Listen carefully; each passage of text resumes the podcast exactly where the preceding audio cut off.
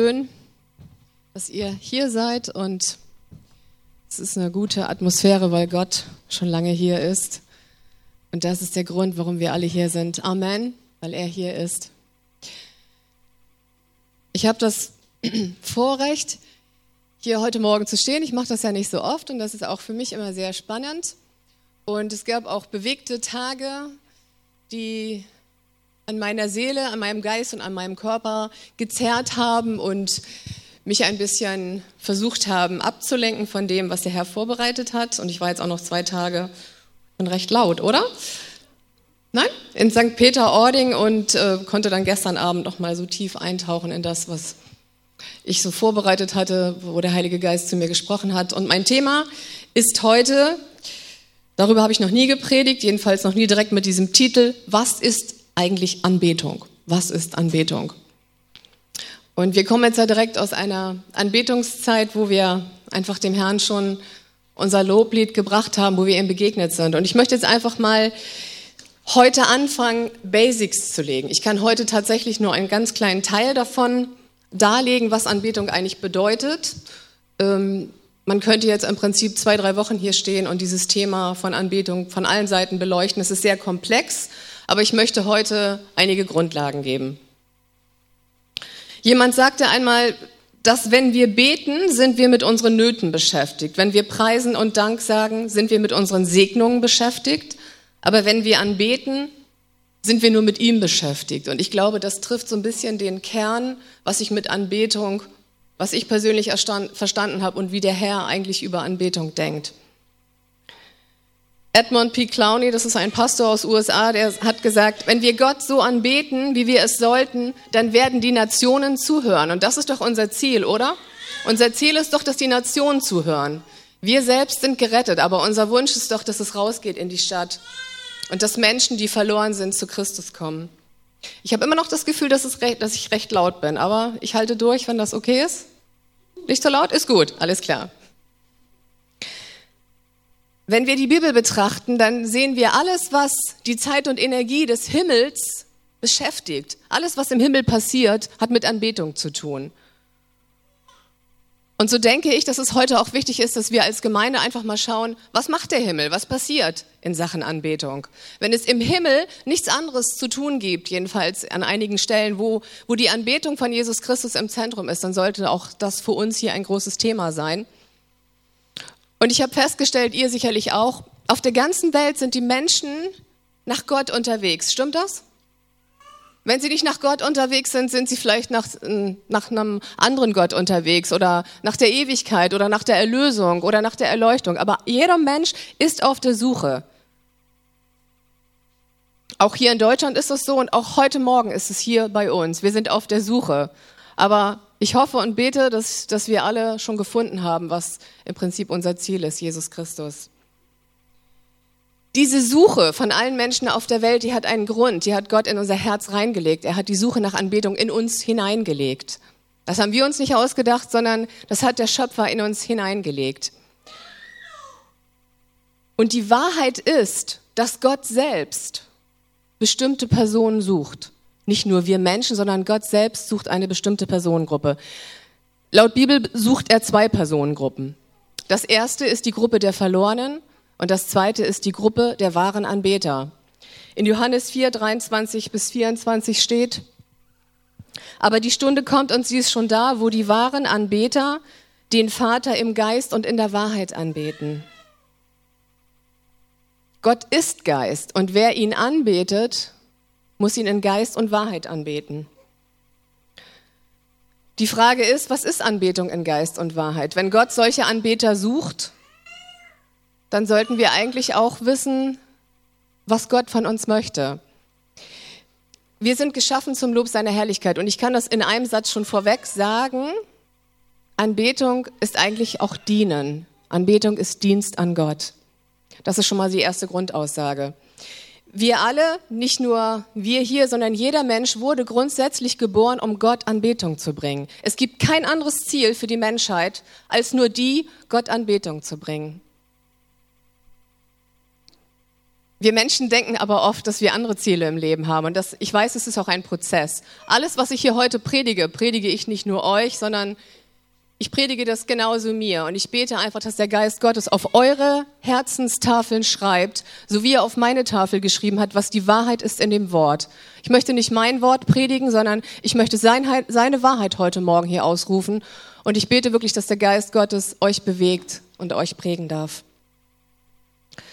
Jeder Mensch wurde geboren, um Jesus anzubeten und zu dienen. Das ist Fakt. Diese Aussage können wir auch nicht umdrehen.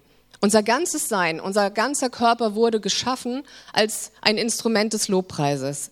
Im Alten und im Neuen Testament ist es Gottes Aussage über uns. Ich gebe euch mal eine Bibelstelle aus 1. Petrus 2, Vers 5.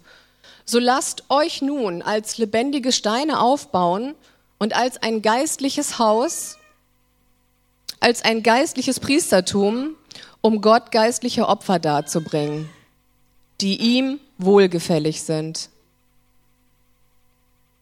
Also der ganze Leib Christi, jeder wiedergeborene Mensch wurde zu einem Tempel geschaffen von Gott. Ist das nicht krass? Ich meine, die Menschen gehen ins Kino und sagen, ja, wir wollen Hollywood, wir wollen, keine Ahnung, ich gehöre nicht dazu. Ich würde auch niemals Harry Potter sehen. Ich kann euch nur warnen davor, diese Filme anzusehen, auch wenn wir glauben, dass es vielleicht cool ist.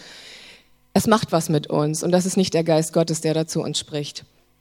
Also Gott hat uns persönlich, jeden Einzelnen, nach der Bekehrung zu einem Tempel gemacht. Ich finde, das ist total abgefahren.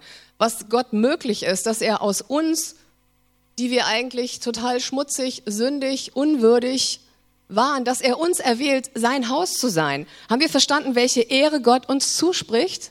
Haben wir das verstanden? Also ich kann manchmal nur staunen und sagen, Gott, ich fall vor dir nieder, dass du mich erwählt hast, würdig erfunden hast, für dich ein Tempel zu sein. Ich weiß nicht, wie es euch geht, aber mich bewegt das sehr.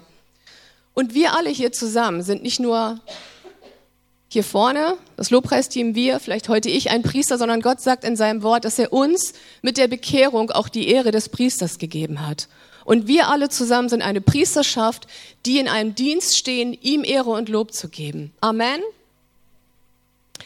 Epheser 1, 5 bis 6 sagt, wir sind gemacht, wir, zum Lob seiner Herrlichkeit und wir sind ein Tempel des Heiligen Geistes, mit dem wir anbeten können.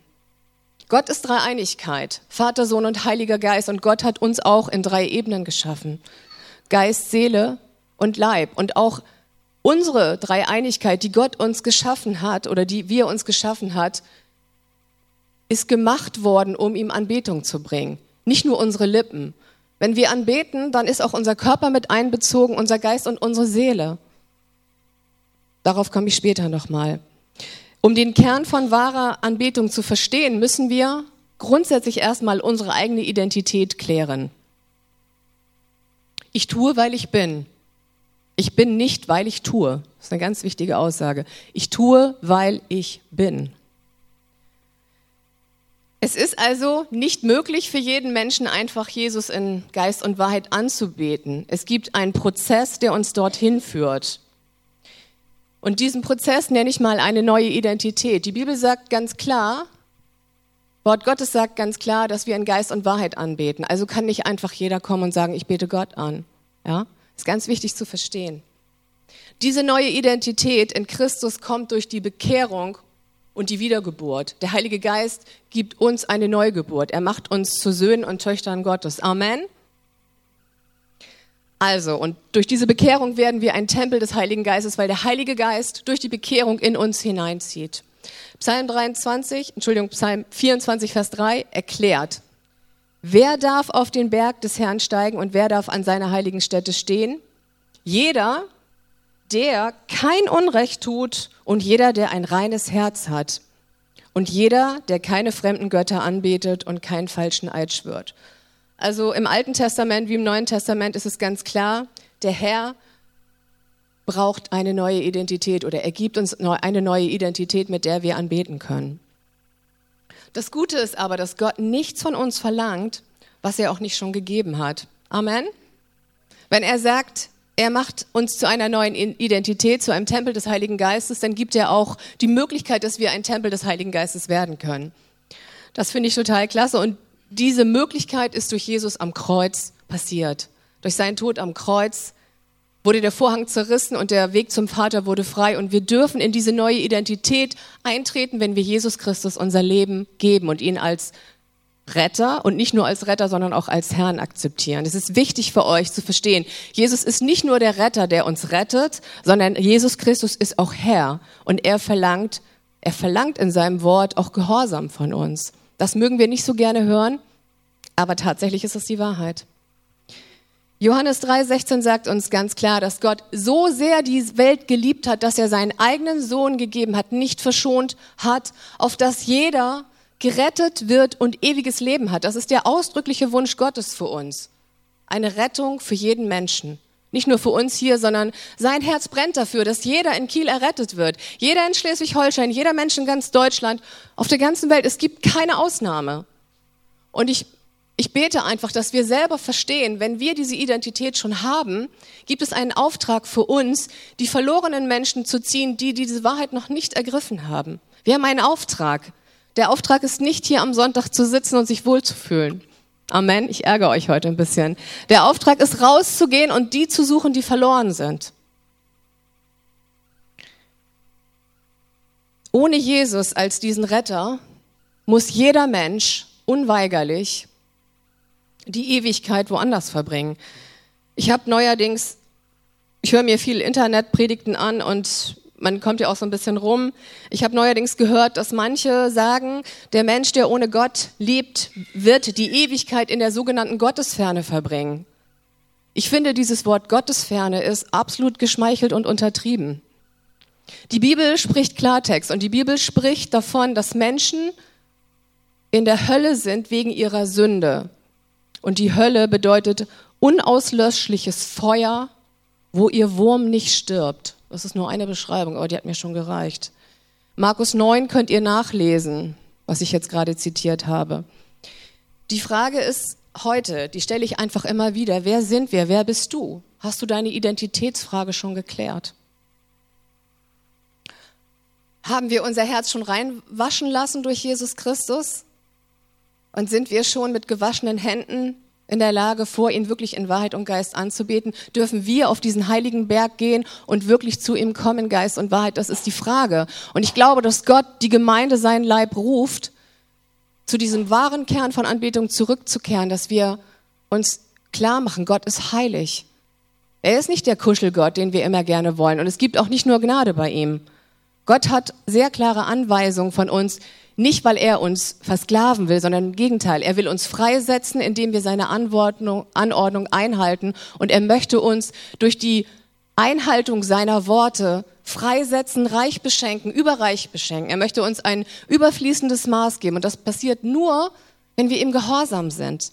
Also glaubt nicht, dass Gehorsam dazu führt, dass wir versklavt werden von Gott. Das ist eine Lüge von Satan. Wenn du dein Herz und dein Unrecht noch nicht abgegeben hast an Jesus Christus, kannst du das heute tun. Du kannst nach dem Gottesdienst zu einer Person kommen, die hier in Leiterschaft ist und du kannst es nachholen. Denn wir wissen nicht, was morgen ist. Stimmt's? Ich weiß es nicht. Ich weiß nur, wenn ich morgen nicht mehr lebe, werde ich meine Ewigkeit bei ihm verbringen. Halleluja. Und das wird so gut sein. Ich mache mir keine Sorgen über das Leben nach dem Tod. Ich bin so, bin so entspannt und ich bin einfach dankbar dafür, dass der Heilige Geist das in mir bewirkt hat. Also Anbetung ist Plan und eine Forderung Gottes an uns. Und Jesus sehnt sich danach, dass wir das tun, weil er sich nach Gemeinschaft sehnt mit uns. Sein größter Wunsch ist, dass wir diese Beziehung mit ihm leben und dass wir in seiner Nähe sind, damit er uns sagen kann, was sein Wille ist, damit er mit uns kommunizieren kann, damit er uns in Berufung führt und damit wir dann in dieser Berufung andere Menschen zu ihm führen können. Wir müssen verstehen, dass diese Priesterschaft, die Gott uns gibt mit unserer Bekehrung, allein den Grund hat, ihm Lob zu bringen. Wir haben das vorhin gesungen. Aber dass diese Priesterschaft auch ein Dienst vor ihm ist, die lehrt, andere in den Dienst der Priesterschaft hineinzunehmen. Vielleicht habt ihr bis heute gedacht, ihr seid nur Kind Gottes. Das ist nur eine Facette. Wenn wir die Bibel studieren, dann wissen wir, dass Gott uns viele, viele Attribute gegeben hat nicht nur Sohn und Tochter, sondern auch eine heilige Priesterschaft, erlöste, gerechte, geliebte, wie auch immer. Es gibt so viele Attribute für uns. Und diese Anbetung mit Jesus verändert uns. Nur Anbetung kann uns verändern, indem wir in seinem Wort lesen, indem wir beten, indem wir Gemeinschaft haben mit anderen Christen und indem wir ihn anbeten und ihm Loblieder singen. Das ist die Möglichkeit, wie Gott mit uns kommuniziert. Die Frage, die ich euch heute Morgen stelle, das ist der Grund dieser Predigt. Wie viel Zeit gibst du in deinem Leben für diese Gemeinschaft mit Gott? Das ist die Kernfrage. Das ist die Kernfrage aller Fragen. Für mich ist es ein totales Privileg, Gott anzubeten. Das ist für mich die höchste Ehre in meinem Leben. Ich kann mir nichts Besseres vorstellen und ich möchte nichts Besseres, nichts anderes mehr ergreifen als das, dass ich für Jesus meine Zeit gebe und dass ich mehr und mehr erkenne, was er für mich geplant hat, damit ich andere Leute zu ihm führen kann. Das ist meine Grundbestimmung und dafür brennt mein Herz. Mein Herz brennt dafür, dass hier eine Gemeinde ist, die verstanden hat, was Gottes Wille ist. Nicht unser Wille, es geht um Gottes Willen. Diese Kraft der Anbetung setzt Herrlichkeit unter uns frei. Wir dürfen verstehen, dass, dass Anbetung nicht nur Gott gehört, weil er das will und weil er das liebt, sondern diese Anbetung, wenn wir anbeten, auch heute Morgen, dann kommt er mit seiner Kraft und seiner Herrlichkeit. Wir dürfen verstehen, was die Bibel uns verheißt. Es ist nicht so, ich muss jetzt hier stehen und 20 Minuten Lieder singen. Das ist nicht der Kern von Anbetung. Der wahre Kern von Anbetung ist, dass unsere Herzen sich dem König zuwenden und er uns überreich erfüllen kann. In Anbetung, wenn wir in Anbetung sind und ihn loben, das kann ganz unterschiedlich aussehen. Das kann auch in unserem Dienst in der Gemeinde sein. Auch dann segnet der Herr und er beschenkt uns und er gibt uns ein übernatürliches Maß, Dinge zu tun, die wir sonst gar nicht tun würden. Er gibt uns neue Erkenntnisse in unserem Sinn. Die Bibel spricht von Metanoia. Er verändert unseren Sinn, dass wir verstehen können, wie er ist. Also Anbetung, Lob, Gebet und sein Wortlesen ist Zeit mit Gott und Austausch mit Gott und der Heilige Geist kann uns beschenken. Er beschenkt mich. Vielleicht habt ihr das schon erlebt, wenn ihr in der Bibel lest und ihr lest eine Bibelstelle, ihr habt sie schon hundertmal gelesen und dann lest ihr sie und denkt, boah, das habe ich noch nie so verstanden. Das ist der Heilige Geist, der euch das Wort Gottes aufschließt und der euch Erkenntnis bringt. Und das ist total wichtig. Anbetung füllt uns mit Liebe zu Gott und Anbetung rüstet uns aus. Während wir ihn anbeten, beschenkt er uns. Wofür brauchen wir diese Kraft? Wofür brauchen wir diese Anbetung noch?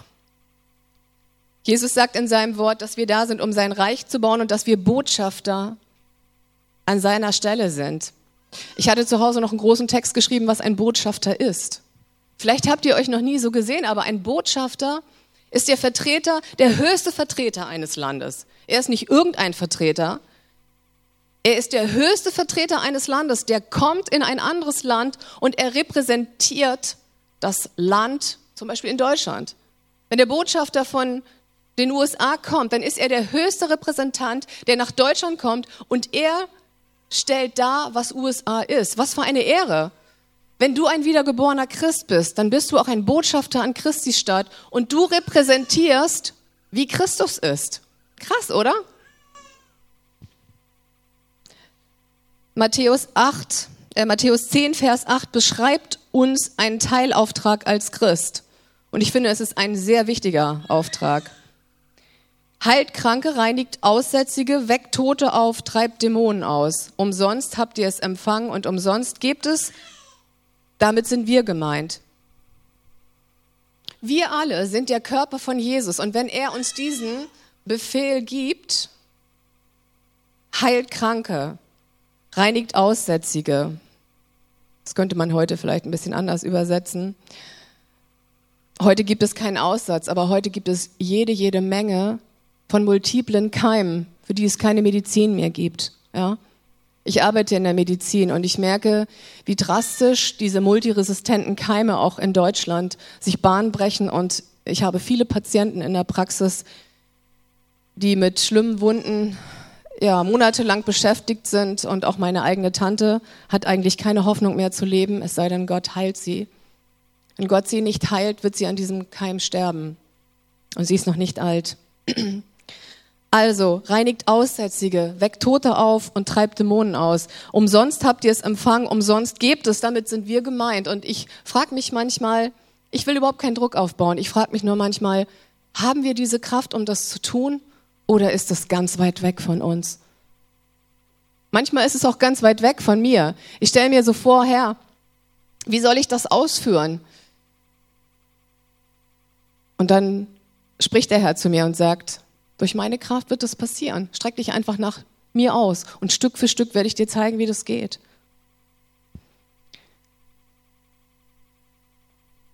Unsere eigene Anbetung setzt also die Autorität Gottes in unserem Leben frei.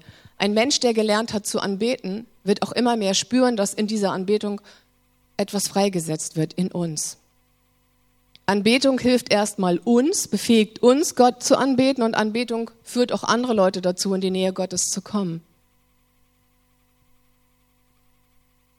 Ich habe festgestellt, dass Anbetung die Kraft hat, geistliche Ketten zu sprengen und Gefängnisse zu öffnen. Amen. Anbetung ist eine mächtige Waffe. Je mehr Anbetung in einer Gemeinde ist und in unserem privaten, persönlichen Leben, desto mehr Kraft, Freiheit und Herrlichkeit wird freigesetzt. Wir sind gemacht, um die Herrlichkeit aus dem Himmel zu lösen. Du bist gemacht, um Herrlichkeit aus dem Himmel zu lösen. Wie krass ist das, oder?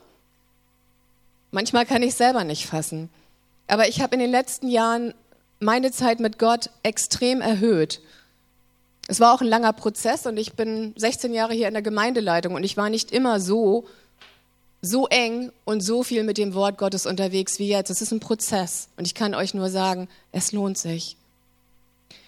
Der Herr hat mich ziemlich beschnitten. Also wer mich kennt, der weiß, dass ich eine leidenschaftliche Reiterin bin und dass Pferde meine große Passion sind. Aber der Herr hat irgendwann gesagt, das gibst du auf. Jetzt habe ich nur noch so einen kleinen Bruchteil. Ich reite zwar immer noch, aber ich habe kein eigenes Pferd mehr. Und von sieben Mal in der Woche ist das ganz weit runtergebrochen auf maximal zweimal in der Woche, kurze zwei, drei Stunden. Und der Herr nimmt das nicht, weil er mich ärgern will, sondern weil ich einfach gemerkt habe und er mir gezeigt hat, dass diese Reiterei mein Götze geworden ist. Ich habe mein ganzes Herzblut da reingehängt und jetzt gibt es die Frage immer wieder, wenn es um Anbetung geht, dann ist die Frage, wo ist dein Herz? Was ist dir wichtiger? Anbetung ist ganz leicht zu beschreiben. Anbetung findet immer Ausdruck in deinem Herzen. Und wenn du dir Dinge vornimmst für den Tag, prüf das einfach mal. Was ist die Zeit für Jesus? Was sind die Dinge, die du vor Jesus setzt? Und dann merkst du schon, wo dein Herz ist, was dein Herz in Wirklichkeit anbetet. Und das geht mir genauso. Also je mehr Zeit ich mit Jesus verbracht habe, desto mehr ist auch in mir die, die Sehnsucht nach der Gegenwart Gottes gewachsen. Wenn du sagst, ich spüre den Herrn aber nicht, dann sag ich dir, fang einfach an, ihn regelmäßig zu suchen und er wird sich dir offenbaren. Und diese Sehnsucht nach ihm wird größer werden. Das ist nicht dein Prozess und nicht deine Kraft, sondern das ist die Kraft des Heiligen Geistes, die das in uns bewirkt. Amen. Lukas 4, 7 bis 8 sagt uns ganz klar, du sollst den Herrn, Du sollst den Herrn, deinen Gott, anbeten und ihm allein dienen. Also ist eine klare Aussage.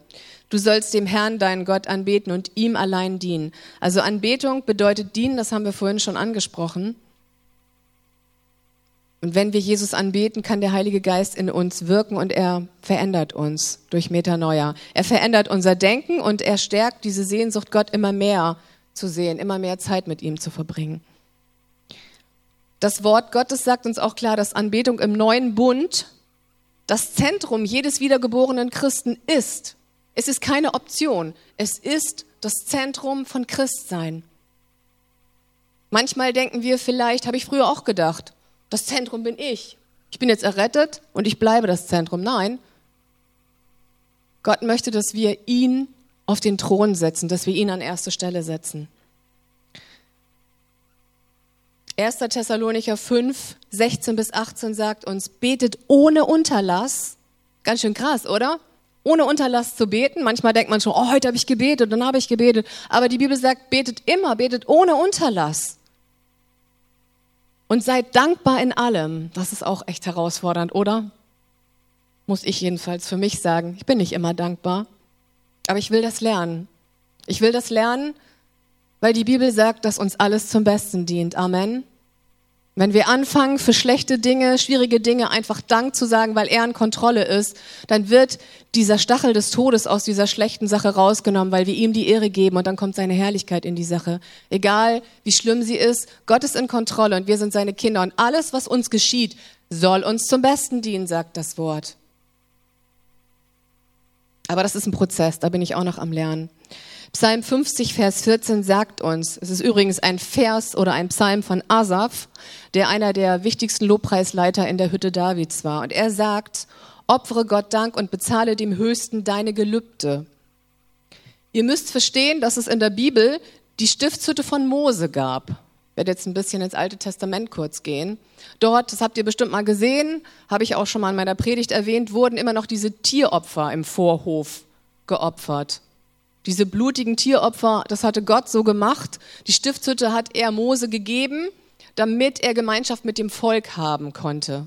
Und da war das damals noch so üblich, dass Blutopfer gegeben werden mussten. Aber der neue Bund nach Jesus Christus und auch schon diese neue Hütte von David, von König David, die er gebaut hat, da gibt es keine blutigen Tieropfer mehr. Die blutigen Tieropfer sind abgeschafft. Aber anstelle dessen sagt Gott, er fordert das Opfer von uns. Versteht ihr? Anbetung hat immer etwas mit Opfer zu tun. Anbetung hat immer einen Preis. Es gibt keine Anbetung, die uns nichts kostet. Anbetung, die uns nichts kostet, ist keine Anbetung.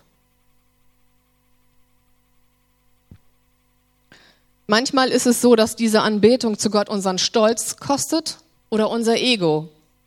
Das kann ganz unterschiedlich aussehen, warum Anbetung uns etwas kostet.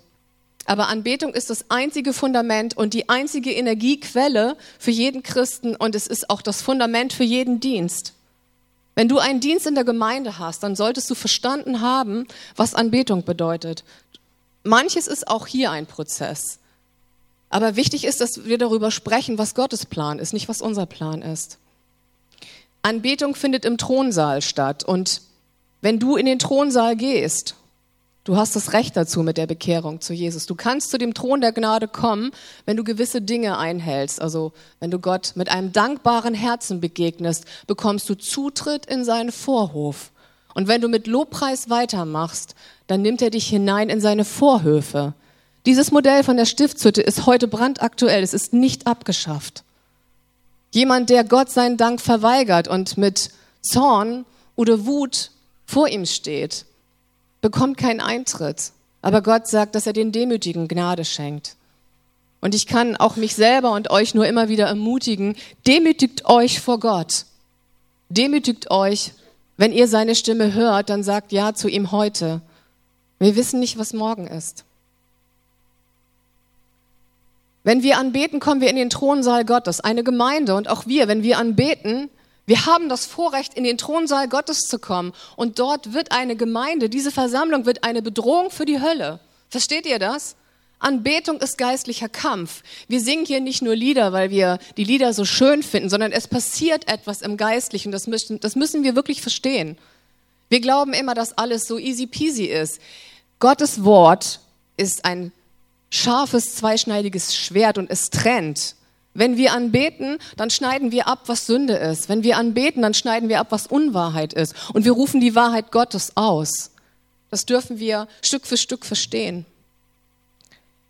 Matthäus 16, Vers 19 sagt, ich finde das so, so grandios, ich will dir die Schlüssel des Reiches der Himmel geben und was du auf Erden binden wirst, wird im Himmel gebunden sein. Und was du auf Erden lösen wirst, wird auf der Erde gelöst sein. Verstehen wir diese Bibelstelle? Wir haben die Schlüssel des Himmelreichs bekommen, um zu binden und zu lösen. Ich bin sicher, dieses, dass dieses Binden und Lösen auch auf Dämonen anzuwirken oder auf sich auswirken wird. Wenn wir binden und lösen, können wir auch dem Geist der Krankheit befehlen zu weichen. Das allein ist schon treibt Dämonen aus. Denken wir nicht zu spektakulär. Wenn böse Geister auf Menschen sitzen und auch Christen können dämonisch belastet und behaftet sein, machen wir uns nichts vor. Wenn du dich in deinem Leben mit gewissen Dingen einlässt, dann öffnest du die Tür für andere Mächte und die können dich beschmutzen. Und manchmal schafft es ein Christ nicht mehr alleine da rauszukommen, sondern er muss diese Gebete sprechen, mit dem Blut von Jesus Christus sagen, dass er sich davon trennt. Ich weiß, dass es für viele Christen blanke Theorie ist, aber es ist die Wahrheit. Und es ist wichtig, dass wir darüber reden. Wenn wir mit der Bibel sozusagen als unser Fundament gehen, dann müssen wir auch die Waffen der Bibel kennen und dann müssen wir auch das Muster des Feindes kennen. Und dämonische Belastungen sind in der Gemeinde keine Ausnahme. Das ist aber nicht mein Thema heute. Ich möchte euch nur sagen, dass Gott uns Autorität gegeben hat für alles und auch über den Tod und auch über böse Geister. Amen. Ihr wisst, dass ich Anbetung liebe und dass ich es, dass ich mich danach sehne, dass wir Plattformen schaffen, wo anbetet wird, wo Gott gepriesen wird, wo gebetet wird und so auch Annette und wir haben jetzt diese neue Anbetungswerkstatt, eine weitere Plattform, wo man einfach Zeit mit Gott verbringen kann. Und ich möchte euch kurz sagen, dass im Dezember, ich glaube, das war die dritte Veranstaltung oder vierte Veranstaltung, da gab es ein Bild, während wir anbetet haben ähm, sind so Engelswesen in den Saal gekommen und haben Foltergeräte rausgetragen, die hier überall gestanden haben im Raum, vier Stück. Ich will das auch nicht weiter beschreiben, was das für Foltergeräte waren, aber ich glaube, dass Gott uns sehr deutlich macht, was im Lobpreis passiert. Wenn Gott spricht durch so ein Bild, dann zeigt er uns, welche Autorität uns gegeben wird durch Lobpreis. Verstehen wir die Macht von Anbetung? Ich bete, dass Gott heute unsere Herzen bewegt und dass er auf unsere Herzen schreiben darf, was die Macht von Anbetung freisetzen kann. Gott sagt, wenn wir zu diesem Thron der Gnade kommen, wo wir rechtzeitige Hilfe finden. Kennt ihr diese Bibelstelle? Lest mal den Hebräerbrief. Im Kapitel 4 wird geschrieben oder beschrieben, dass wir zum Thron der Gnade kommen können und dort rechtzeitige Hilfe finden. Das heißt, wenn wir anbeten, wenn wir beten, wenn wir Bibel lesen, bewegen wir uns zu diesem Thron der Gnade, weil wir Gemeinschaft haben mit Jesus Christus. Wir sind in seiner Nähe. Jesus ist der Thron der Gnade. Jesus und Gott und der Heilige Geist, sie sind eins und sie sind der Thron, wo die Gnade Gottes zu uns kommt. Wir müssen verstehen, dass wir diesen Ort besuchen müssen, wo die Gnade Gottes uns erreichen kann. Die Bibel sagt, dass Gnade und Barmherzigkeit uns unser ganzes Leben lang folgen wird. Stellt euch vor, ihr geht und Gnade und Barmherzigkeit folgt euch, weil ihr Gottes Kinder seid. Ist das nicht grandios? Halleluja, danke Jesus. Es gibt so coole Verheißungen in der Bibel und Johannes 10, Vers 9 sagt uns, wie wir in den Thronsaal kommen. Ihr müsst wissen, wie kommt ihr dahin? Ihr müsst wissen, wie könnt ihr anbeten, die im Wahrheit oder wie könnt ihr in Wahrheit und in Geist anbeten? Es soll keine, keine Theorie sein, sondern wir als Gemeinde müssen verstehen, wie lebe ich Gottes Wort aus? Was sind die Dinge, die ich heute tun muss oder morgen, damit übermorgen etwas anderes in meinem Leben sichtbar werden kann? Johannes 10, Vers 9 sagt uns ganz klar, ich bin die Tür das ist übrigens eine der sieben Ich bin Offenbarungen. Es gibt sieben in der Bibel, wo Jesus sagt, was er ist. Er ist der, die Wahrheit, der Weinstock und so weiter, das Brot des Lebens. Und eine davon ist, ich bin die Tür. Das heißt, es gibt keinen anderen Weg zur Gnade. Zu diesem Thron der Gnade gibt es nur die Tür, Jesus Christus. Ich lese das mal weiter. Johannes 10, Vers 9. Ich bin die Tür. Wer durch mich zu meiner Herde kommt, wird gerettet werden. Amen. Er kann durch diese Tür ein- und ausgehen und wird grüne, saftige Weiden finden. Was für eine Verheißung. Wir wollen jetzt kein Gras fressen, oder? Also stellen wir uns vor, dass die grünen Weiden für uns alles sind, was wir brauchen zum Leben. Amen. Geld, Finanzen, Liebe, keine Ahnung, alles, was ihr braucht. Grüne Weisen, ein Weiden, ein Schaf braucht nur grüne Weiden. Das heißt, alles wird uns gegeben, wenn wir zu Jesus kommen, zu diesem Thron der Gnade, dann gibt er uns alles, was wir, was unser Herz sich wünscht, wenn wir in seinem Willen sind. Kleine Einschränkung. Warum spricht die Bibel oder warum spricht Gott in der Bibel eigentlich immer von der Schafherde und nicht von der Kuhherde? Habt ihr euch mal gefragt? Kühe werden getrieben und Schafe werden geführt. Also, die Schafe hören seine Stimme. Du kannst mal eine Kuh ansprechen. Hast du schon mal eine Kuh getrieben? Ich schon. Meine Eltern sind Landwirte gewesen. Ich musste die Kühe im Herbst von der Koppel treiben.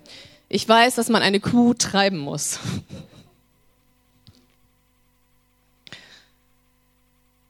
Eine Sache noch zu dem Opfer. Gott möchte unsere Anbetung, aber wie möchte er diese Anbetung? Erstens, Anbetung wird niemals von Gott erzwungen. Niemals. Anbetung ist immer freiwillig. Und zwar ein freiwilliges Opfer. Drittens, Anbetung ist der Ausdruck deiner Liebe und meiner Liebe. Viertens, Anbetung bewegt Gott zu handeln. Denn er wohnt im Lobpreis. Die Bibel sagt, er kommt mit seinem Thron, wenn wir anbeten. Er thront im Lobpreis seines Volkes. Was für eine Verheißung. Fünftens, Anbetung ist die höchste Ebene geistlichen Kampfs. Jetzt wird's noch mal spannend für euch. Wenn ihr glaubt, dass wir hier nur Happy Clappy Lieder singen, dann muss ich euch sagen, es stimmt nicht. Unsere Lieder setzen geistlichen Kampf frei. Unsere Lieder, unsere Worte aus der Bibel gesprochen sind eine Proklamation, ein Angriff gegen Satan. Johannes 10, Vers 10 geht nämlich weiter. Wir hatten eben Vers 9. Vers 10 sagt, aber der Dieb kommt, um zu stehlen und zu schlachten und zu vernichten. Ich weiß, dass es manchen Christen vielleicht nicht so leicht fällt, dass sie glauben, dass da irgendwie so ein Satan ist, der mit ihnen Kampf führt. Aber es ist so. Die Bibel sagt uns an vielen Stellen, dass wir in einem Kampf sind. Jeder Christ ist in einem Kampf, ob er das will oder nicht. Und es ist an der Zeit, glaube ich, dass die Gemeinde wieder aufsteht und lernt, was sind denn die Waffen in diesem Kampf? Bleibe ich einfach nur sitzen und hoffe, dass der Herr mich beschützt? Satan geht umher wie ein brüllender Löwe und er sucht, wen er verschlingen kann. Und er will auch dich verschlingen und auch mich verschlingen.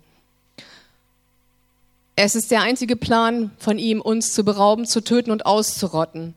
Also brauchen wir das Wort, um ihm entgegenzutreten. Epheser 6, Vers 12 sagt ganz deutlich, wir kämpfen nicht gegen Menschen, sondern wir kämpfen gegen Mächte und Gewalten des Bösen, die über diese Welt herrschen. Verstehen wir die Prinzipien? Über diese gefallene Welt herrscht eine böse Macht. Auch wenn wir Christen sind, ist aber diese Welt noch unter einer anderen Herrschaft. Das müssen wir verstehen. Wir sind versetzt aus dem Reich der Finsternis in das Licht seines Reiches. Amen. Aber diese Welt ist trotzdem noch in einem Herrschaftsbereich. Wir sind in dieser Welt, aber nicht von dieser Welt, sagt die Bibel, wenn wir gerettet sind. Aber wir haben einen Auftrag in dieser Welt, gegen diese bösen Mächte anzukämpfen. Wir sind der Leib von Christus. Er hat keinen anderen Leib. Du und ich, wir gehören dazu. Wir sind gemacht, um für diesen Jesus der Leib zu sein und gegen dieses Reich der Finsternis zu kämpfen und das Reich seiner Herrlichkeit freizusetzen. Amen. Ich habe hier so ein Bild mitgebracht, das möchte ich euch nochmal zeigen. Wir brauchen keine Angst zu haben. Ich finde dieses Bild einfach genial. Seht ihr diesen Mann? Er hat einfach die Bibel in der Hand und er hat sie nicht auf dem Nachttisch, wo sie seit Monaten verstaubt. Er hat sie bei sich. Er hat sie an seiner Seite. Er trägt sie eng am Körper. Ich könnte jetzt noch viel interpretieren, was dieses Bild aussagt. Er ist noch nicht mal besonders wachsam, oder? Er ist eigentlich entspannt. Er hat das Wort in der Hand und sagt, hm, vielleicht denkt er gerade nach, was er gelesen hat. Und dann seht ihr, aus diesem, aus diesem Wort, denn das Wort ist ein zweischneidiges Schwert, kommt eine Kraft, die gegen Satan anstößt. Im Umkehrschluss ist diese Person, wenn sie das Wort Gottes nicht in der Hand hält, schutzlos. Stimmt das? Ein Christ, der ohne Wort Gottes unterwegs ist, ist schutzlos. Und er hat keine Funktion mehr, irgendwie gegen dieses Reich zu kämpfen. Epheser 6, 11 sagt, zieht die ganze Waffenrüstung an, die Waffenrüstung Gottes, damit ihr standhalten könnt gegenüber den listigen Kunstgriffen des Teufels. Was ist ein Kunstgriff? Was ist ein raffinierter, überraschender Kunstgriff? Ich habe noch mal gegoogelt. Ein Kunstgriff ist, jetzt habe ich schon gesagt, raffiniert, überraschend, gefährlich und ein billiger Trick. Wenn die Bibel das schreibt, dass Satan mit Kunstgriffen einhergeht, dann müssen wir davon ausgehen, dass er diese Kunstgriffe auch gegen uns anwenden wird, oder? Glauben wir, das betrifft uns nicht? Ich will euch keine Angst machen. Ich möchte euch ein Fundament geben, dass ihr keine Angst braucht. Denn ihr habt das Wort als zweischneidiges Schwert. Die Frage ist nur, wie viel Wort habt ihr in eurem Leben? Wie viel Wort habt ihr, um widerstehen zu können? Das ist die Frage. Anbetung ist Aussingen des Wortes Gottes und führt uns zum Sieg. Satan geht umher mit Lügen und Satan wirft Intrigen unter uns. Auch in der Gemeinde geht Satan umher und versucht uns zu infiltrieren und versucht uns gegeneinander aufzuwiegeln. Das sind die Kunstgriffe Satans. Das ist nicht nur im, im Reitverein so, dass Menschen schlecht übereinander reden. Manchmal habe ich das Gefühl, dass in der Gemeinde genauso schlecht geredet wird wie im Reitverein. Nicht bei uns. Ich muss mich selber kontrollieren. Was sage ich? Was spreche ich aus über, über euch? Wenn ich sauer bin, wenn ich enttäuscht bin, kann Satan mich dann benutzen, um feurige Pfeile nicht mehr abzuwehren? Trifft er dann hinter meinen Brustpanzer der Gerechtigkeit und lässt mich ungerecht erscheinen? Satan versucht auch mich anzugreifen. Ich kann euch nur sagen, wenn man in Leiterschaft ist, wird man vielleicht sogar viel mehr angegriffen als andere Menschen. Es kommt immer drauf an. Aber ich kann nur sagen, dass ich auch aufpassen muss und dass ich aber entspannt bleibe, weil der Sieg steht schon fest. Amen. Wir stehen auf der Sieglage des, des Kreuzes. Ich habe diese Bibel und diesen Sieg in der Hand und dieses Schwert, das zweischneidige Schwert, was Wort und Geist ist, weil ich mein Leben Jesus gegeben habe. Halleluja. Ein paar Sachen möchte ich euch noch sagen ich fand diesen Ausdruck so gut von Zach Nies. Der hat übrigens dieses Buch geschrieben, Eine Audienz beim König. Ich habe es beim Büchertisch schon bestellt. Leider ist Gina heute krank. Ich kann es euch wärmstens ans Herz legen. Dieses Buch schreibt, beschreibt sehr gut, was Anbetung ist und was nicht. Und es nimmt ganz direkt alle Themen auf, aufs Korn sozusagen. Es beschönigt nichts, es ist ehrlich und vor allen Dingen ist es biblisch. Ebenso kann, euch, kann ich euch diese drei Bücher empfehlen. Die werden auch auf dem Büchertisch sein. Die sind bestellt. Nächste Woche sind sie zu haben. Und zwar sind sie von Maria Emilia Baptista de Oliveira. Es heißt, bete Gott an und lebe im Sieg. Gott antwortet, wenn wir anbeten. Und Anbetung, die höchste Ebene geistlichen Kampfs. Diese drei Heftchen kosten um die drei Euro pro Stück und sie sind echt hilfreich, um zu verstehen, was Gott mit Anbetung meint. Ich kenne euch nicht, aber ich kann mir vorstellen, viele von euch sind vielleicht auch so ein bisschen fitnessfanatisch oder ernährungsfanatisch und viele von euch kennen sich gut aus mit alternativen Ernährungsmethoden oder mit Sport, auch ich. Ich weiß auch viel über Reitlehre, aber das Wichtigste ist einfach, dass wir uns mit dem Wort Gottes auskennen und, und die, unsere Zeit investieren. Was sagt das Wort Gottes? Wir dürfen auch unsere Hobbys studieren, kein Problem. Aber Jesus muss immer den ersten Fokus haben. Also, in diesem Buch sagt Zach Nies, wenn es auf der Bühne neblig ist, dann ist es im Saal stockdunkel zum Thema Anbetung. Und das kann ich nur bestätigen. Ähm, Gideon sprach letzte Woche darüber, dass es mein Fokus ist, einen Lebensstil der Anbetung in der Gemeinde zu prägen. Ja, das ist meine Berufung. Ganz bestimmt. Aber vor allem ist es Gottes Wille auch für euch alle.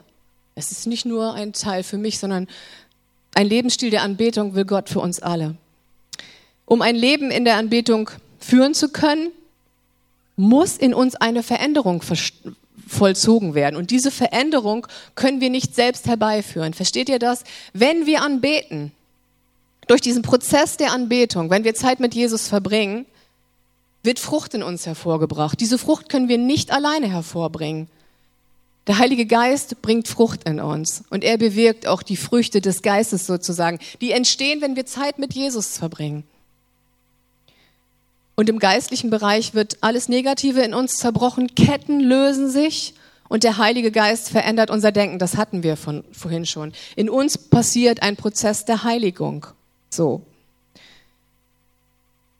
Und in uns wird immer dieser Wunsch größer, in dieser heiligen Gegenwart zu bleiben. Das kann ich bestätigen. Je mehr wir anbeten, desto, desto hungriger werden wir nach Anbetung. Menschen, die gelernt haben, Jesus anzubeten, haben ihr ganzes Leben vor Gott hingelegt. Menschen, die gelernt haben, Gott anzubeten, sind Leibeigene Christi geworden. Ich würde mich als Leibeigene Christi bezeichnen. Ich bin Gott dankbar dafür, dass ich diesen Schritt gegangen bin. Ich habe mein ganzes Leben vor ihm niedergelegt. Alles, was ich besitze, meine Ehe, meine Kinder, alles. Alles habe ich ihm gegeben und habe gesagt, zeig du mir, was ich damit machen soll und zeig du mir, wie mein Dienst aussieht. Ich habe, ich versuche nichts zurückzuhalten. Ich bin nicht perfekt. Ich will mich gar nicht so darstellen. Ich will euch nur sagen, dieser Prozess des Niederlegens, dieser Prozess der Anbetung, ihm zu dienen, das kostet uns etwas und das kostet unsere Entscheidung. Du bist jeden Tag unterwegs und musst eine Entscheidung treffen.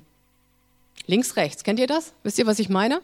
Mache ich so, mache ich so. Sage ich das, sage ich das. Tue ich dies, tue ich das. Es ist immer ein Links und ein Rechts. Und eigentlich ist es oft ein gut oder schlecht. Richtig? Nicht immer. Aber oft stehen wir vor der Entscheidung, wie reagiere ich auf diese Situation?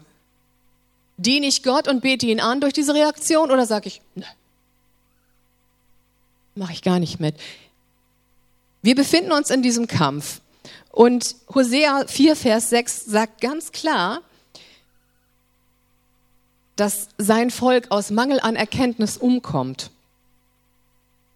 oder in Gefangenschaft wandert. Das steht in Jesaja 5, Vers 13. Also passen wir doch auf, dass wir keinen Mangel an Erkenntnis unter uns haben, auch was Anbetung und Lobpreis, Gebet anbelangt. Unser ganzer Lebensstil könnte in die falsche Richtung geraten und dann haben wir Mangel an Erkenntnis. Wenn wir Gott nicht suchen, werden wir automatisch Mangel an Erkenntnis in uns haben. Es ist mega wichtig, ich habe das gesagt, wenn es auf der Bühne dunkel ist, ist es im Saal stockdunkel. Wenn eine Gemeinde nicht weiß, was der Wille Gottes ist, wenn die Leiter das nicht wissen, was hier nicht der Fall ist, wie kann man von der Gemeinde erwarten, dass sie wissen soll, was Anbetung ist? Wenn eine Gemeindeleitung oder Gemeindeleiter Anbetung nicht vorleben, ich rede jetzt immer in der reinen Theorie, wie soll eine Gemeinde verstehen, was Anbetung bedeutet? Ich will euch nicht zu so sehr auf die Pelle rücken. Ich rück mir immer selber auf die Pelle. Ich möchte euch nur sagen, dass das Wort Gottes trennt. Es trennt Sünde von Gerechtigkeit und so auch bei uns und auch bei mir. Es ist total wichtig, dass eine Gemeinde die Vorgaben Gottes erkennt und seinen Gedanken und seinen erklärten Willen über Anbetung auch einhält. Ich glaube, dass wir in Jesus allein die besten Vorgaben haben, um sein Königreich gemeinsam zu bauen. Nur er kann uns das erklären. Und ich bete, dass der Heilige Geist uns hilft, diese Gemeinde zu bauen, sein Reich zu bauen. Und ich bitte euch von ganzem Herzen, prüft meine Verkündigung. Ich erwarte nicht, dass ihr alles einfach so runterschluckt. Ich bete wirklich für diese Gemeinde, dass sie das Wort Gottes als tägliches Brot isst und erkennt und mündig wird, auch wo Irrlehren vorhanden sind. Gerade in Sachen Anbetung gibt es eine Zeit und die nimmt ordentlich Fahrt auf, dieser Zug der falschen Anbetung. Da kann ich nur sagen, wenn wir das Wort kennen, werden wir gewarnt sein und wir werden Irrlehre von Wahrheit Gottes unterscheiden können. Aber wenn wir persönlich, auch ich, wenn ich nicht weiß, was in der Schrift steht, wie soll ich dann unterscheiden, was richtig oder falsch ist? Ich komme nochmal zurück zu dem Thema Anbetung mit Musik. Wenn Anbetung zum Beispiel im Gottesdienst nur Musik wäre, dann könnte sie auch produziert oder verpackt oder sogar vermarktet werden. Stimmt's? Das wird auch gemacht.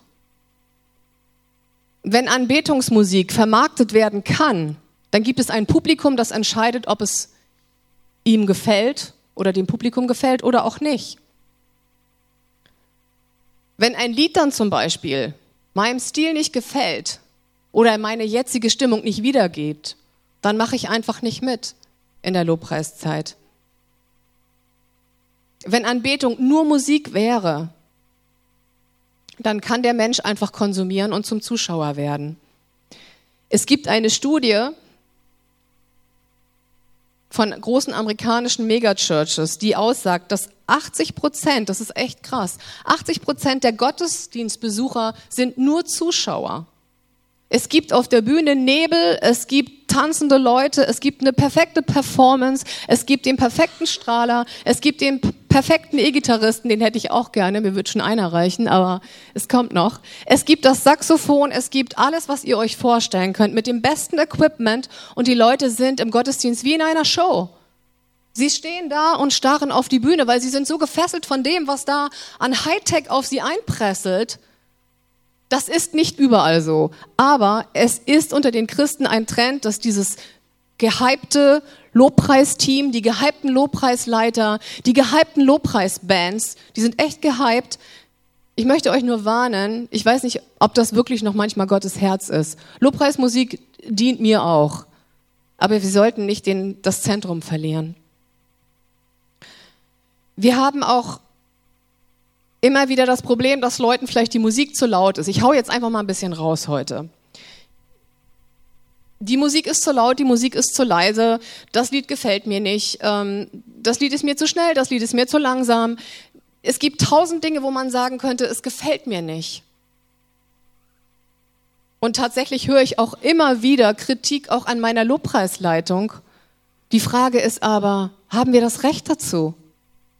Ich möchte heute einmal sagen, und das ganz ausdrücklich, Anbetung, ob musikalisch hintermalt oder nicht, ist allein für Gott. Es dient uns, aber sie gehört uns nicht. Sie dient auch nicht in erster Linie den Menschen.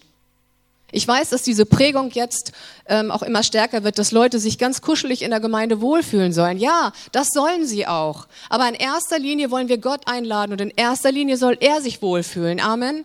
In erster Linie soll unser Gebet und unsere Anbetung ihm dienen und nicht Menschen, dass sie sagen können, das hat mir heute aber nicht gefallen, das Lied hat mir auch nicht gefallen. Das ist fern und ganz weit von dem Herzen Gottes, das ist wirklich ganz weit weg. Und ich kann euch nur einladen und ermutigen, wenn ihr musikalische Anbetung macht, wenn ihr betet, wenn ihr Zeit mit Gott verbringt, er sucht und hält Ausschau nach eurem Herzen, nicht nach eurer Beurteilung, auch nicht über das Lobpreisteam. Eine Sache, die ich auch noch ansprechen möchte. Ich habe das vorhin gesagt, Anbetung muss einen Ausdruck finden, auch in unserem Körper. Viele Christen sagen, ich kann auf der Kirchenbank sitzen bleiben. Ich möchte heute einfach mal ein bisschen aufräumen mit dem, was aktuell passiert. Das hebräische Denken von Anbetung hat nichts damit zu tun, dass wir auf Stühlen sitzen. Wir können das tun, versteht mich nicht falsch. Ich habe heute keine Zeit mehr, um zum Beispiel sieben Ausdrucksformen von Anbetung in die Gemeinde zu bringen. Aber ich nenne euch nur ein paar. Eine davon ist laut zu jubeln, laut zu klatschen, laut zu brüllen und zu feiern. Warum sollen wir das tun? Weil wir einen König im Lager haben, dessen Sieg wir ausrufen. Amen. Wenn wir diesen Sieg ausrufen, dann passiert genau das. Und der Feind versucht uns auf die Kirchenbänke zu pressen, dass wir unseren Popo nicht bewegen, dass wir still sitzen, Kopf gesenkt und Hände falten. Das hat nichts mit Anbetung aus der Bibel zu tun. Das ist kirchlich geprägte Tradition. Die Gemeinde darf aufwachen und sagen, wir haben König im Lager. Der König ist Jesus Christus und für ihn geben wir alles. Beim Sport, ich weiß das selber. Ich bin im Sommer total verschwitzt, wenn ich zwei Stunden mit dem Pferd arbeite, vorher sauber machen, eine Stunde reiten, nachher Pferd putzen, Koppel abäppeln. Ich bin total verschwitzt. Ich gebe alles teilweise, weil ich riesige Karren wegbefördern muss von Pferdeäppeln. Und ich mache das gerne. Wann seid ihr mal so richtig ausgeflippt für Jesus? Das ist ja, nee, das geht nicht. Das ist peinlich.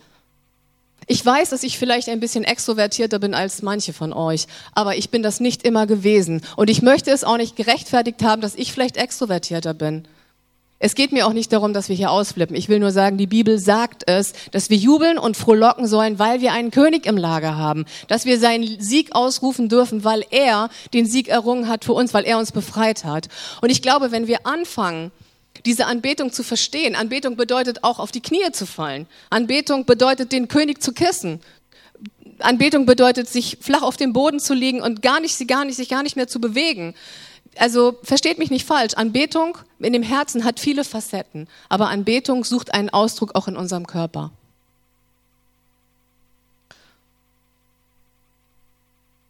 Könnt ihr noch? Ich komme noch mal auf den Punkt zurück. Vielleicht denkst du doch, ich muss doch aber mich hier wohlfühlen an erster Stelle. Ich muss es doch hier kuschelig haben. Nein, das ist humanistisches Denken. An erster Stelle soll Gott sich hier wohlfühlen und lagern. Amen.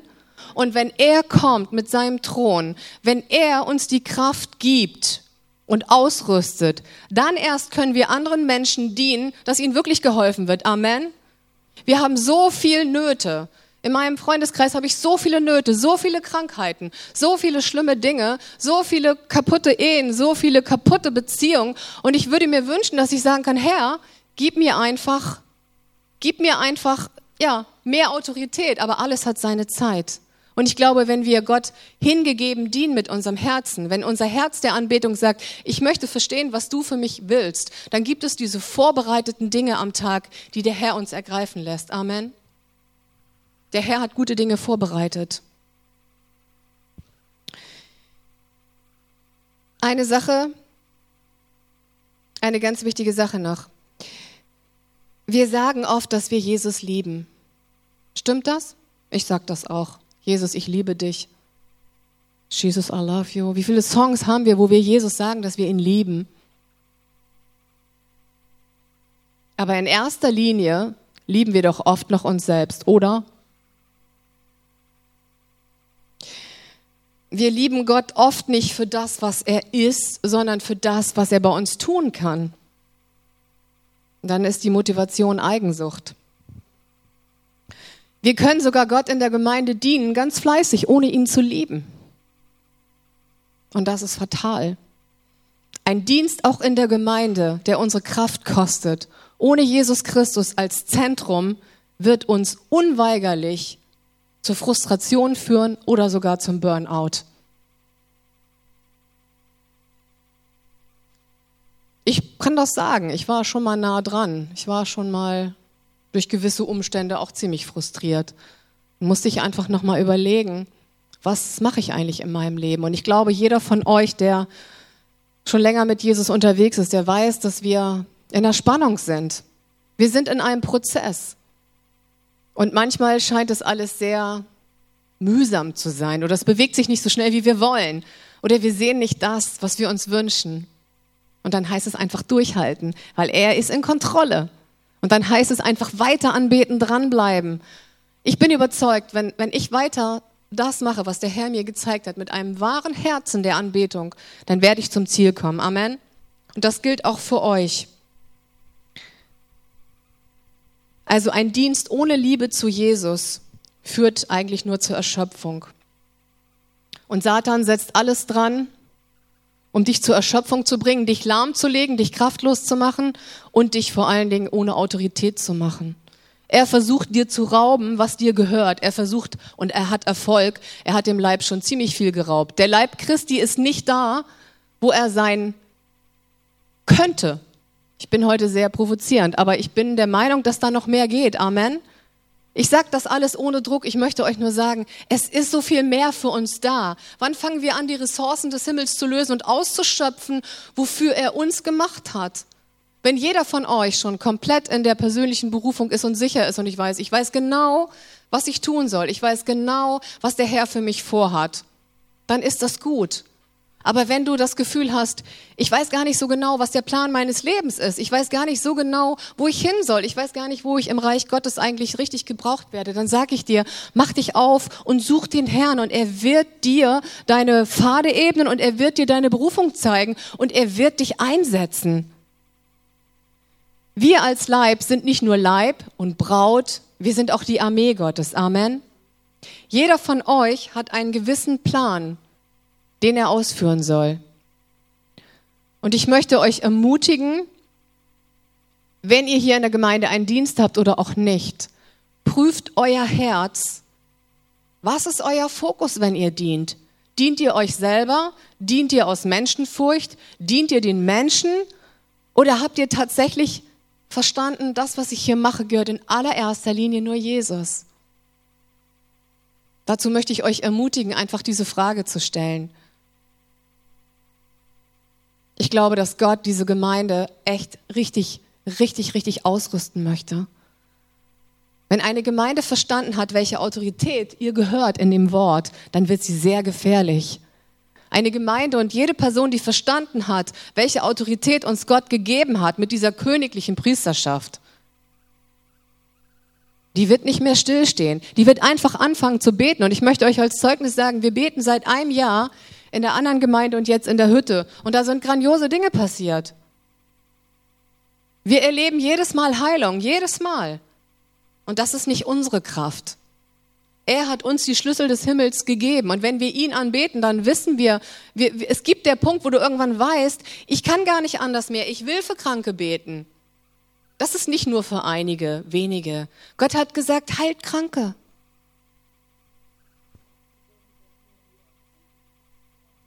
Ja, Halleluja, das mache ich ja heute gerade. ja, Amen, das kommt.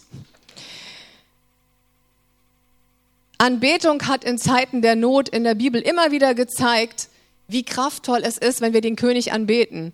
Studiert die Bibel, wie viel, wie viel Situationsbeschreibungen es gibt, wenn ein Volk oder eine Person oder eine Gruppe angefangen hat, in der schlimmsten Situation zu anbeten, ist der Sieg gekommen. Amen.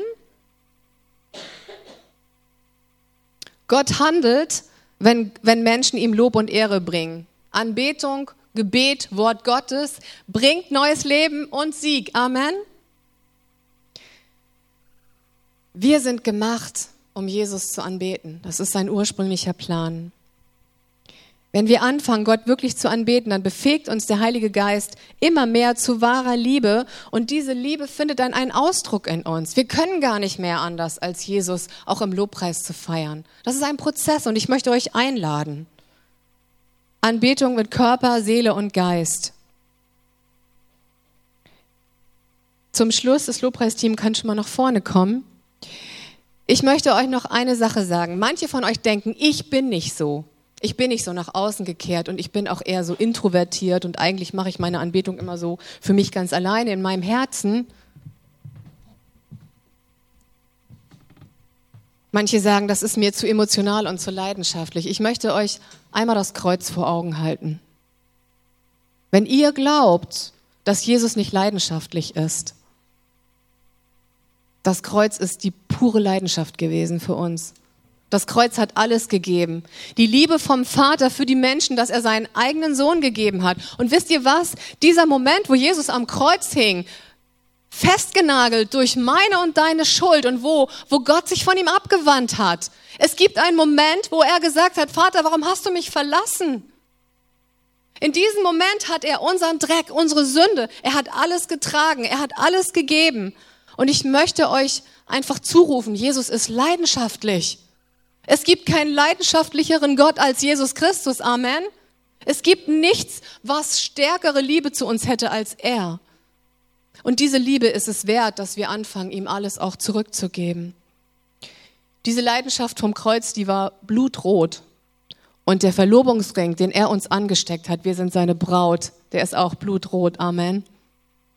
Und Jesus hat am Kreuz gesagt, dass wir seine Braut sind. Er hat gesagt, ich habe den Weg freigemacht für euch, dass ihr zum Vater kommen könnt. Nehmt ihr diese Einladung an?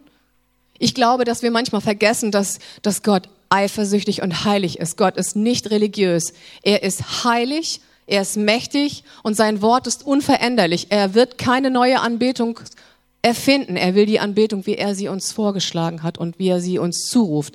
Und ich denke, dass es an der Zeit ist, diese Leidenschaft einfach zurückzugeben. Dieses leidenschaftliche Lieben vom Kreuz, das alles bezahlt hat, fordert eine Antwort von uns. Und wenn wir diese Antwort geben, kommt seine Herrlichkeit. Wie cool ist das? Durch Anbetung kommt Herrlichkeit und Kraft. Und ich sehne mich danach, dass eine Gemeinde aufsteht und anfängt, die Verlorenen zu retten da ziehe ich mich, beziehe ich mich mit ein. Ihr könnt vielleicht schon mal was spielen, einfach instrumental. Ich wollte euch noch was vorlesen und ich möchte euch bitten, dass ihr einfach mal aufsteht mit mir zusammen, steht vor Gott. 2. Mose 23, 25 sagt, dient mir dem Herrn, euren Gott, dann werde ich euch reichlich Essen und Trinken geben und Krankheiten von euch fernhalten.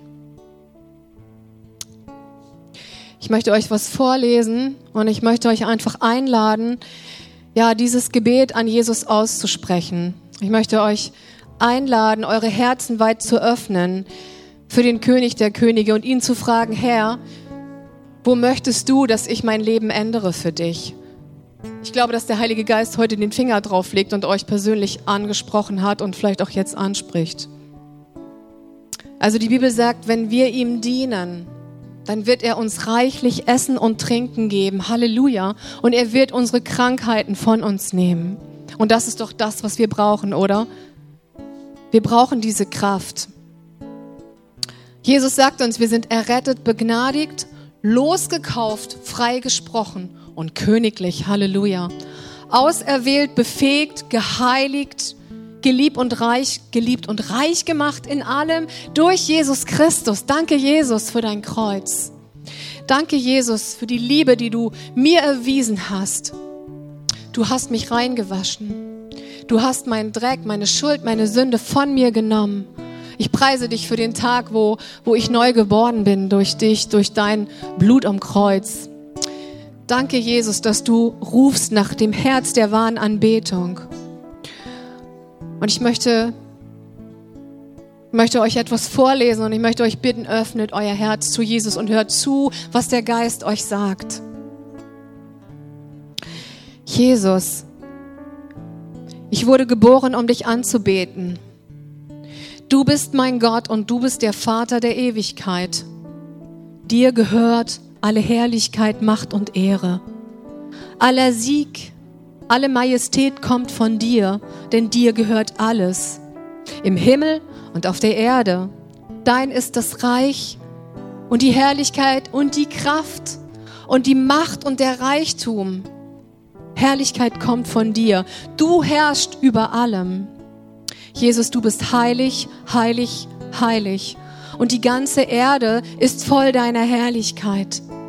Nur du bist würdig zu empfangen Herrlichkeit, Ehre und Macht, denn du hast alle Dinge erschaffen und um deinetwillen waren sie und sind sie erschaffen worden. Die Erde verkündigt deine Herrlichkeit, o oh Gott, so auch ich. Die Fürsten, ja, sollen sich beugen vor dir. Und das Firmament verkündigt die Werke deiner Hände, denn du bist groß, Herr, sehr würdig, meinen Lobpreis zu empfangen. Herr, du bist würdig, meinen Lobpreis zu empfangen. Halleluja. Du hast den Himmel geschaffen und die Erde und das Meer. Majestät und Glanz sind nur vor dir. Kraft und Freude sind da, wo du wohnst. Und du wohnst in unserem Lobpreis. Kraft und Freude sind, wo du wohnst. Herr, wohne in meinem Lobpreis. Die Himmel freuen sich und die Erde. Es erzittert die ganze Erde in der Schönheit deiner Heiligkeit.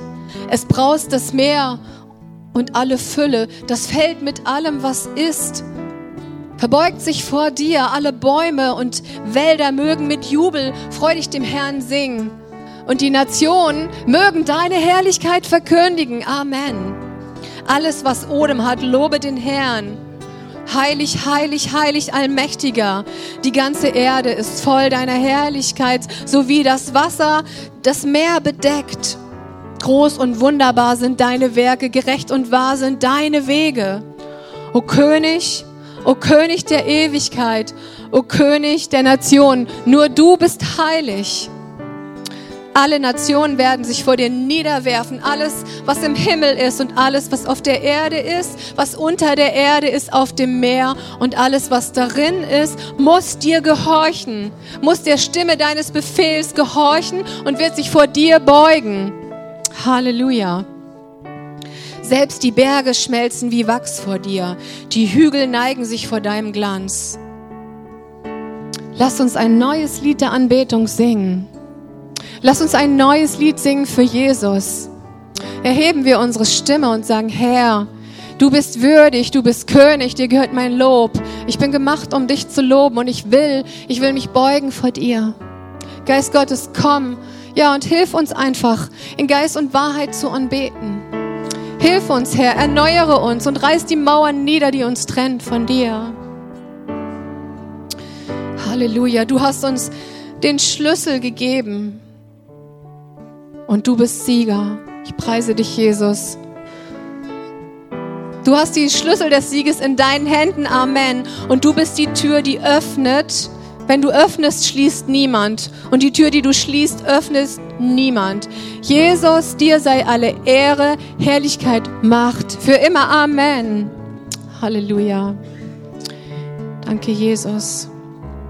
Lass uns noch ein, zwei Lieder singen und ihm einfach Anbetung bringen.